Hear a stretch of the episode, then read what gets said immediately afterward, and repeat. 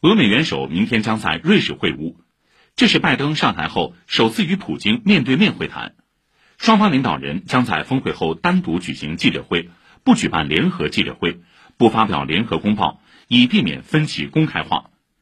分析指出，美国与俄罗斯在军备控制、抗击疫情、气候变化、阿富汗、叙利亚等问题上有合作空间，在黑客攻击、干涉选举。乌克兰、俄罗斯内政问题上，则仍会有激烈交锋。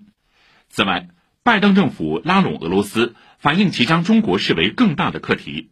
但美国挑唆中俄关系的企图很难如愿，中俄美之间的关系在较长一段时间内不会发生实质性变化。